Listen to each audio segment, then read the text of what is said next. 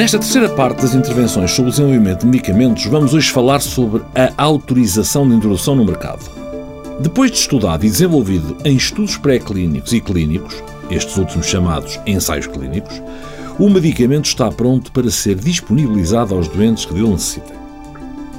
O processo de introdução no mercado é hoje em dia feito centralmente em Bruxelas e baseia-se precisamente nos ensaios clínicos já mencionados, em que a nova molécula só tem que demonstrar benefício superior ao placebo, a tal substância inerte com a qual se compara.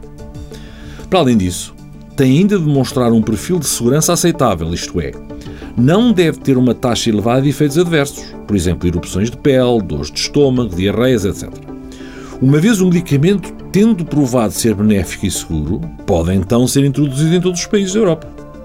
Mas falta ainda um último passo muito importante, o da comparticipação pelo Estado, isto é, o copagamento que o Estado a ao cidadão que necessita de adquirir um medicamento. Este é o tema que iremos discutir amanhã. Para mais informações, consulte a página do Facebook do programa Harvard Medical School Portugal.